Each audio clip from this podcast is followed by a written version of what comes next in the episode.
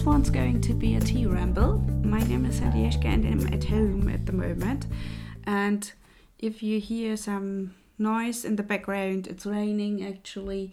So there's going to be background noise. There's going to be maybe rambles in my or gravel in my voice because I'm still having a cold, which is also the reason why this podcast is actually a week late. So there you have it. This week or this month, I'm going to talk about my things or my insights that I found this year in this area of expertise in this topic about cities and stuff like that. And I'm going to talk about about my recent travels. Uh, I'm going to talk about the conferences that I've been to and what my insights were there and how it's going to take us forward into the next decade actually. And yeah. So i'm a bit early with the review of this year but this is mainly because next month i'm going to do a recap of this decade. So i'm a bit early. And i hope you bear with me. And so I've been to several conferences, as I've said before, and the biggest one and uh, certainly the most international one was the International Transport Forum in May in Leipzig. Leipzig, by the way, is my hometown, so it's always special to get back there. And I will go to the International Transport Forum next year too, because I found it's really interesting to listen to all those different people, to all those different transportation mode um, facilitators, how they operate and what challenges they see.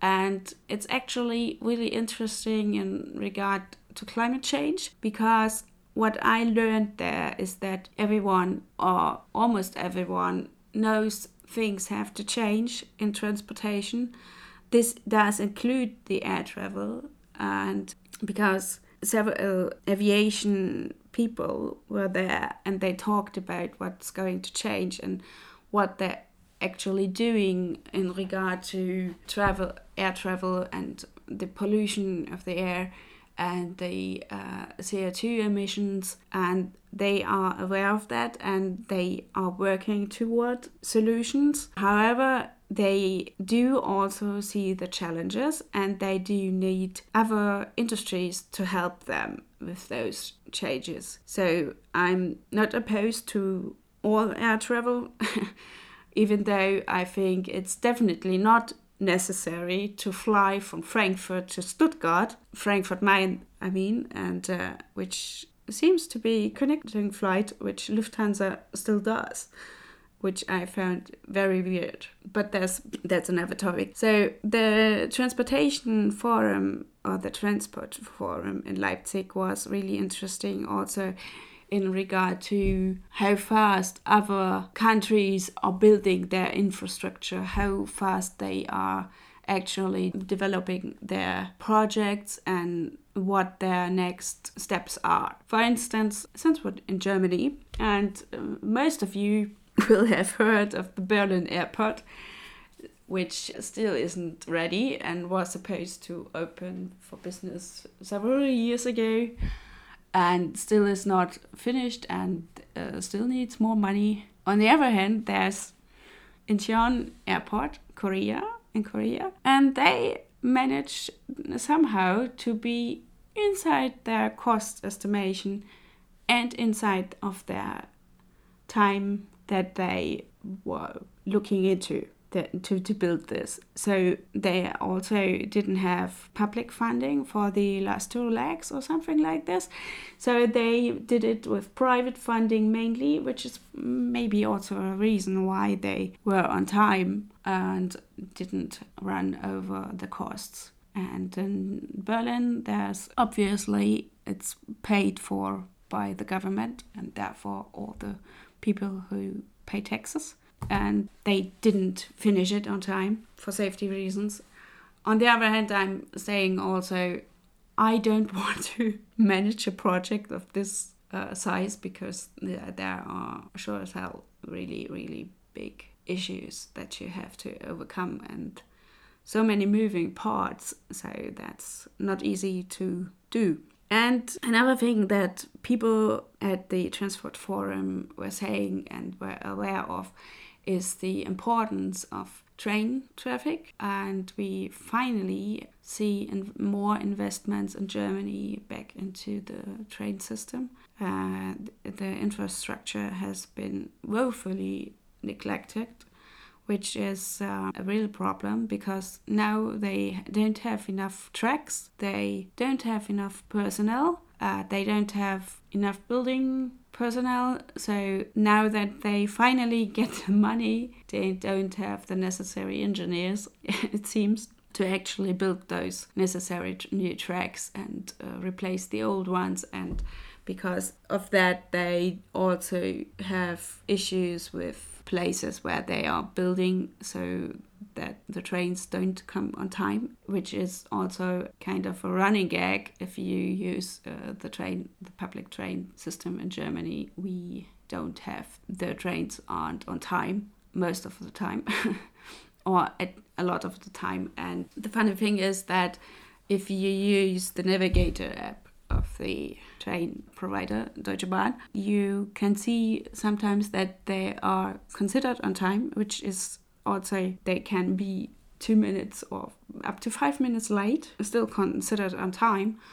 And then you see that the following stations where you are supposed to be are running late. And you know there's ahead of time, which I consider uh, quite funny that they already know that they will not make it. And on the other hand, there are international train companies like the ones in Japan who have trains that run on time, even if they're building major tracks and stuff like this, and they are still on time. So, this is going to be interesting when next year I'm going to Japan to actually find out how the heck they are doing this because being late is not really acceptable. So, considering trains, there's also a change. I'm now in an advisory council in our state, in our federal state, and I learned quite a lot there. And they changed the service provider or two service providers this year regarding trains and those new service providers had real trouble to make their new trains run on time, which was also due to trains not being delivered, and so they had to get other trains that their personnel wasn't trained on to, or didn't have the necessary qualifications to use those trains.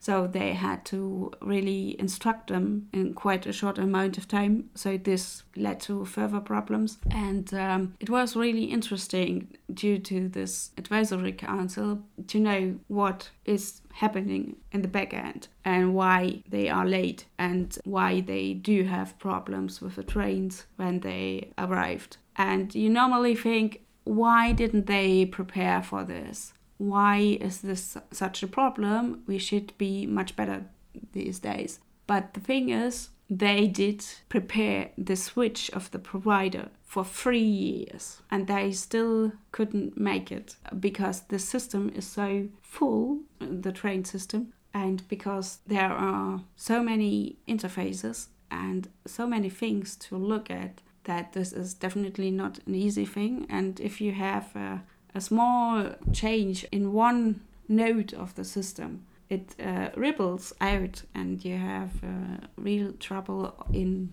completely different places which you might not even have thought are connected to this place or this part of the system. So, being on the advisory council, I think, is really fortunate for me because this way I can get even more knowledge about how this system works, which really feeds back to my own work and to better incorporate this and into the planning. So I'm really lucky to be in this advisory council. And being in this advisory council uh, led to me having the chance to interview our transportation minister, Herr Hermann, which was, I think, four months or five episodes back You can listen to it uh, on this uh, little interview. It was really, really nice. And I was really shocked in, in, in a positive way because he really knows his stuff. It's really amazing because when we all, the old advisory council and the new one get together they had the chance to ask him questions and they came with questions like the bridge on on this special train track has problems and so what are you going to do and i was completely flabbergasted because i didn't know the track but he knew exactly what they were talking about and he knew what's going to happen there. So I'm really in awe of our minister because he knows his stuff, contrary to other ministers, which I met this year, and where I think they are boasting a lot, but they don't have the knowledge to supplement it and they don't know what they're talking about. And on the other hand, it's huge systems and it's hard to really get into those to know the nitty gritty of it. But Hermann does, and so this is really, really nice. And so I'm looking forward to the developments in our state because I think they are on a good way. And there still are problems they have to solve. And it's not going to go smoothly but that's not to be expected when you have systems like this. And they are this huge and this interconnected so there you have it. And on the other hand there's a lot of movement politically this year. And i was quite involved you could say in the elections this year the European elections and the ones in our towns. And I was quite surprised what happened. And I was positively surprised what happened when they elected the new town councils in our in our state because people voted for change people voted for sustainable change and they don't want more parking spaces for cars in the city which a certain political party wanted in Karlsruhe the people said no. They said we want green mobility. We want a council that's looking into much more sustainable solutions in every regard. And uh, so we have a new town council and a much greener one and a much more social one if you ask me because they and this was not only happening in Karlsruhe but it happened in all big cities in our federal state. So I think we're on a good way and I hope that this is going forward in the right direction. And it's certainly moving and I've been to transportation well not conference but it was an evening event one week ago and a local evening event and was about transportation in the city and how to improve it and how to make it more sustainable. They had different ideas to, to change this and to make it more much more bike friendly in the city to improve the public transport which is on a really high level in Leip- uh, no in Leipzig it's also on a really high level but in Karlsruhe it's really amazing. Nevertheless there are things that could be improved. And they had also some ideas where I'm not that well where I'm not sure that they are that uh, good or that improving. Yeah those ideas revolved around the airport in Baden Baden-Baden and well I have my concerns regarding those ideas but I'm totally uh, on board with getting more bike routes and um, improving those parts. Anyway so they did have some very valid ideas concerning bike infrastructure and that we need parking spaces for cars in the city where I think they are right or in the future there should be less parking spaces for cars in the city. I think this needs time and you need to make it offers to the to the people to use other modes of transport. You can't just, you know, throw out some things and not replace them with viable options.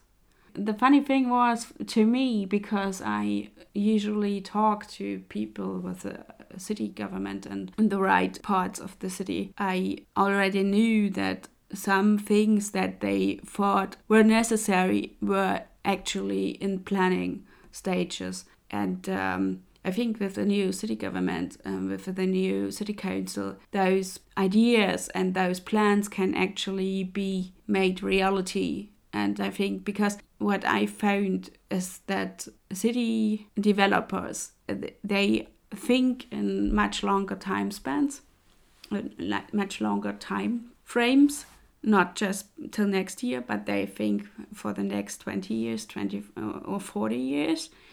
Because if you buy or if you build a house this will be there not only till 10 years ahead but in germany and in europe it can't stand even 300 years 400 years so you need to really plan the cities. So they are thinking really ahead and they know that they will change some stuff but for that they need the city council to vote on it. And if you have a city council that isn't into sustainability and who thinks only in cases of the big industry then you won't make those changes. But they have in Karlsruhe at least they have those plans in their desk and I think they can now take it out and move forward with the planning and even building of the new ideas and improve Karlsruhe and improve the uh, life for the many inhabitants. Because if you plan for the city, you need to not only think um, for one mode of transport, for instance, you don't get to think only for the car users, you also have to take into account what does this mean for the other modes of transport? What does this mean for people? And what I found in the last months and also over the years, it's always said, yeah, we need more space for cars or more space for bikes. No, we need more space for people. Why do we always plan for the objects and not the subjects?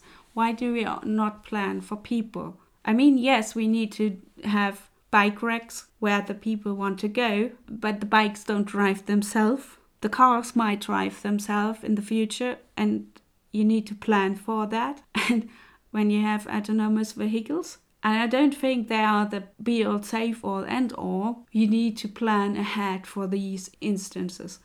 And I think they, at least in Karlsruhe, from what I see, they are thinking about this. They are currently looking into the active modes of transport, which means using your bicycle or your feet, or if you are in a wheelchair, you, they're thinking about your tube and they're looking into new concepts and making new plans. And this takes time. You need to really think ahead what will happen with this road in the next 10 years when we get autonomous vehicles. Will we need still so much parking space or will they just travel around? And if they just travel around, where do we put them when in the evening when we don't need them?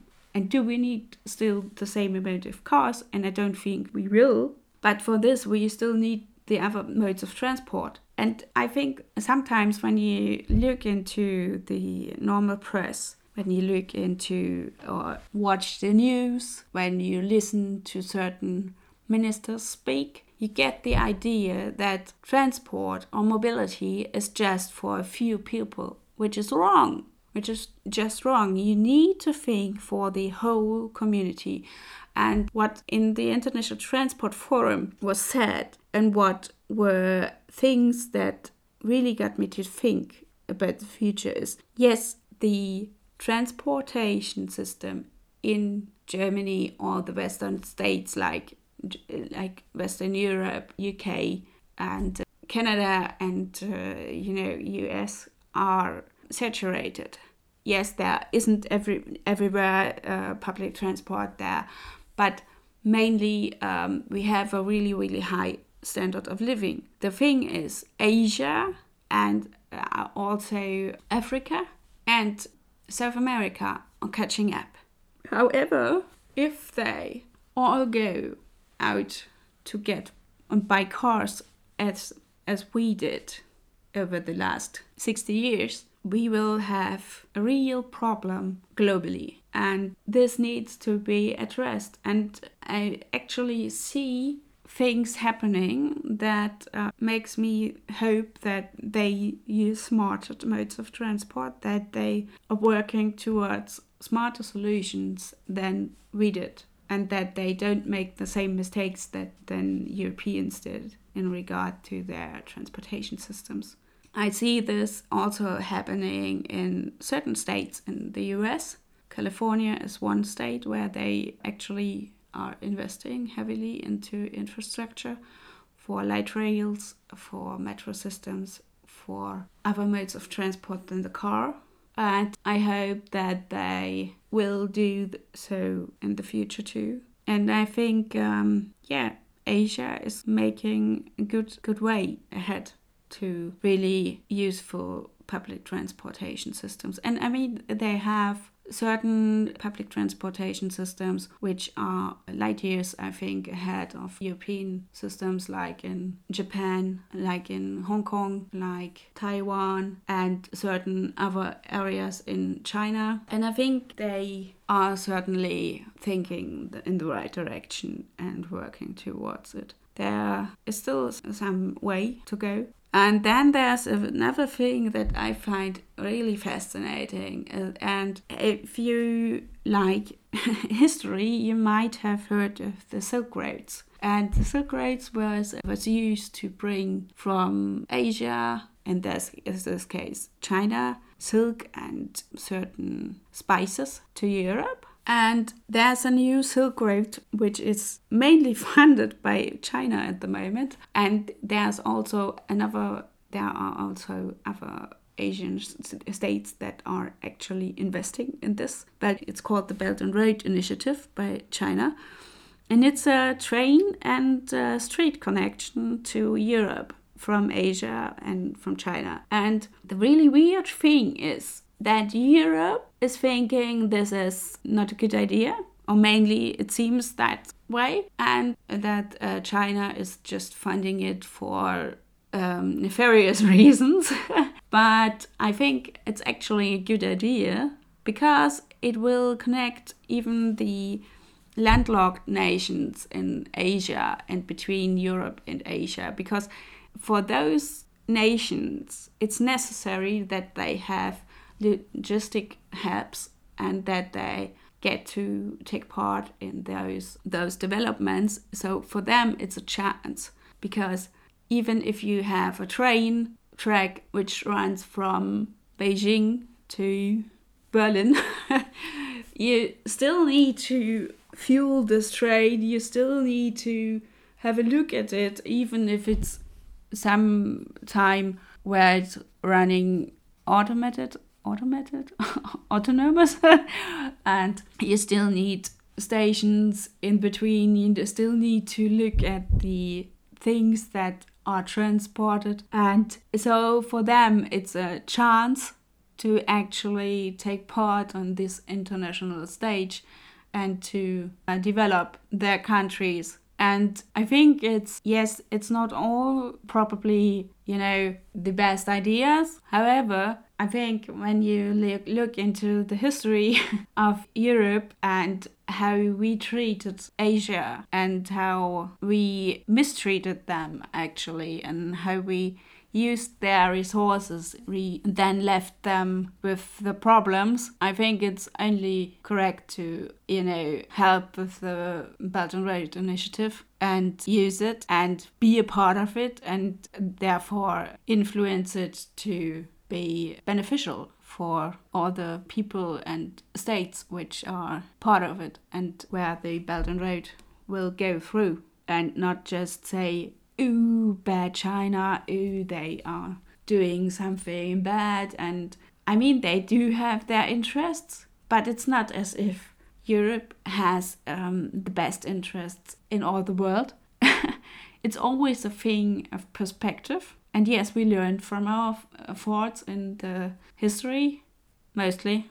If you look in certain places in Germany, I think we didn't learn it, or certain people there didn't learn it from the mistakes of the history. But I think, yeah, to actually make it work for everyone, to make it beneficial, we need to not say, oh, it's bad, but we need to say, this is maybe a better way to do it or let's help with this regard and uh, maybe not use i don't know this kind of way because there is uh, you know because there might be something environmental issues on this part. So let's go around there and use another part or something like this and let's help with the technology. And i mean i think we as Europeans tend to have rose-colored, yeah, rose-colored glasses on concerning certain certain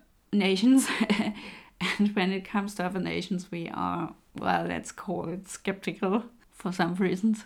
And I think it's always a matter of in the grey area. I think when you look at press these days and the discussions at social media or also at these conferences. There's a, in a lot of cases you have this thing where they are not putting things in perspective, where they are really adamant about their point of view and are polarizing. And I think this is sign of the times, and I think it's not to our best interest. I think you all, always have a different point of view if you're from, I don't know, Mongolia or if you are from Russia or from Iran, Iran, uh, from Persia or somewhere, or even let's say from Uganda or something like that.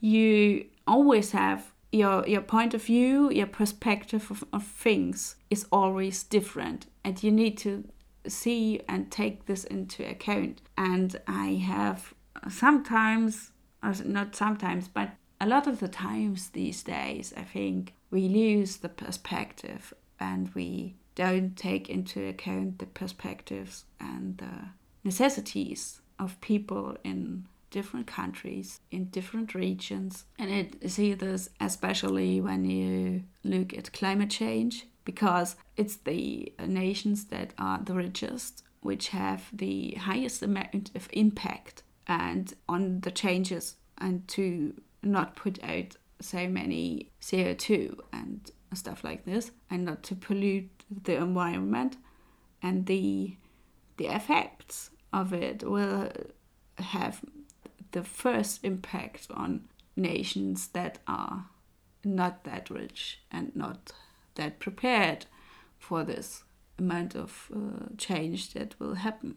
And uh, i think what makes me a bit uh, sad and maybe even really mad is how those politicians who are still in power are just saying it doesn't matter and then even come with religion as if uh, science is a bad thing and they ignore the science and to the detriment of those people who can't change it, who can't know it, who don't actually know any better, or don't have the options to change their behavior. And we in the Western world, we do have the, the options in a lot of cases, not in all.